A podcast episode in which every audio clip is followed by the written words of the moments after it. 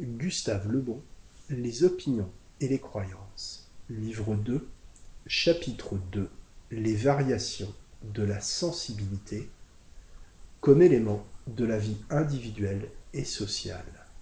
Sous-titre 1 Limite des variations de la sensibilité au plaisir et à la douleur. L'introduction du quantitatif dans l'étude des phénomènes physiques est la première étape de leur progrès. Tant que nous n'avions pas de thermomètre pour mesurer la température,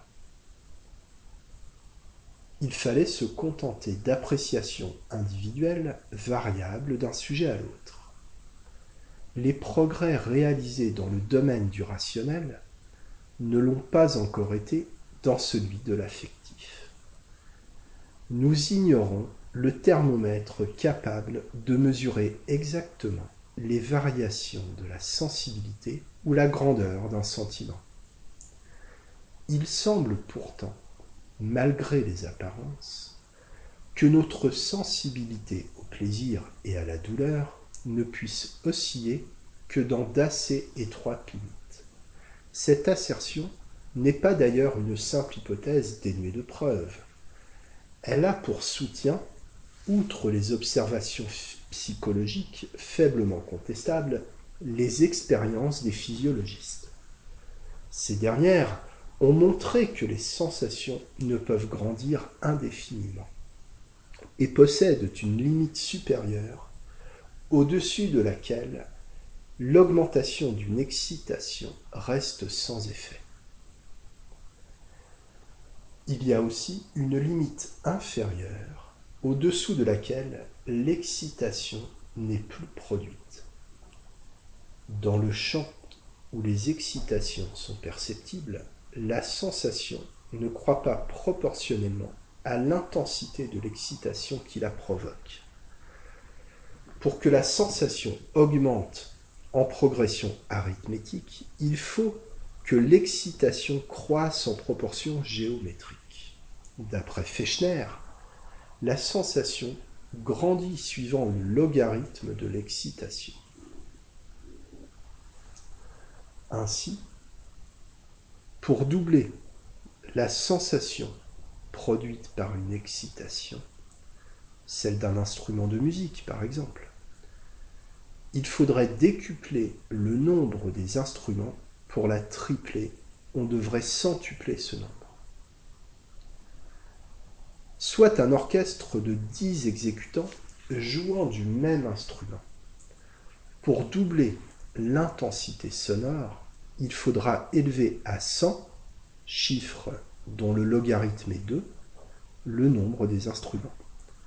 Pour tripler la même sensation, il faudrait le porter à 1000, dont le logarithme est 3. Appliquées au plaisir et à la douleur, ces notions montrent que l'excitation doit être considérablement augmentée pour accroître le peu d'effets produits. Les chiffres précédents ne sauraient évidemment avoir rien d'absolu, et ils n'indiquent que le sens général du phénomène. Dans un sentiment, entre des éléments beaucoup plus complexes que dans une sensation. Notre seul but a été de montrer combien est limité l'étendue des oscillations possibles de notre sensibilité au plaisir et à la douleur. Et comment pourrait-il en être autrement? Les organismes subissent avec lenteur toutes les adaptations, mais sont incapables de supporter de brusques variations. Aussi possèdent-ils des agents régulateurs destiné à éviter ces variations.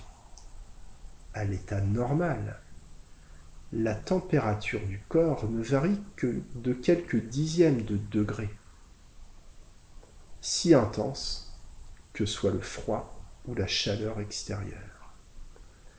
Des oscillations atteignant 2 ou 3 degrés ne s'observent que dans des maladies graves et ne se maintiennent jamais longtemps sans entraîner la mort. Chaque organisme possède un niveau d'équilibre dont il ne peut guère s'écarter. Il est aussi une autre loi, celle de la non-accumulation des sensations, qui joue dans notre vie sensitive un rôle considérable, bien que souvent oublié. On sait que certains corps, tels une plaque photographique, jouissent de la propriété d'accumuler les petites impressions successives qui la frappent. Des impressions faibles, mais suffisamment répétées, produisent sur eux, à la longue, le même résultat qu'une impression forte, mais courte.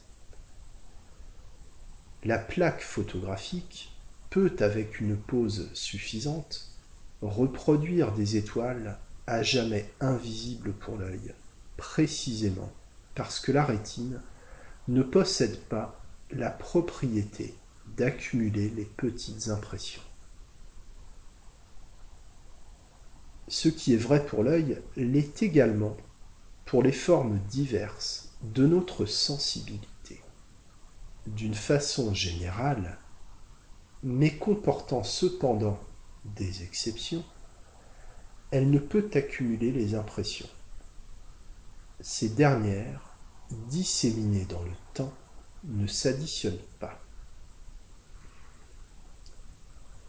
Supposons, pour fixer les idées, qu'un accident de chemin de fer fasse périr 300 personnes. Notre sensibilité sera vivement affectée. Les colonnes des journaux abonderont en détails terrifiants. Les souverains échangeront des télégrammes de condoléances. Imaginons au contraire la mort de ces 300 personnes produite par une série de petits accidents répartis dans l'espace d'une année. Notre sensibilité, n'ayant pas accumulé les émotions légères produites par chaque accident, l'effet final sera à peu près nul. Il est heureux qu'il en soit ainsi. Si l'organisme se trouvait construit de façon à accumuler les petites douleurs, la vie deviendrait vite insupportable.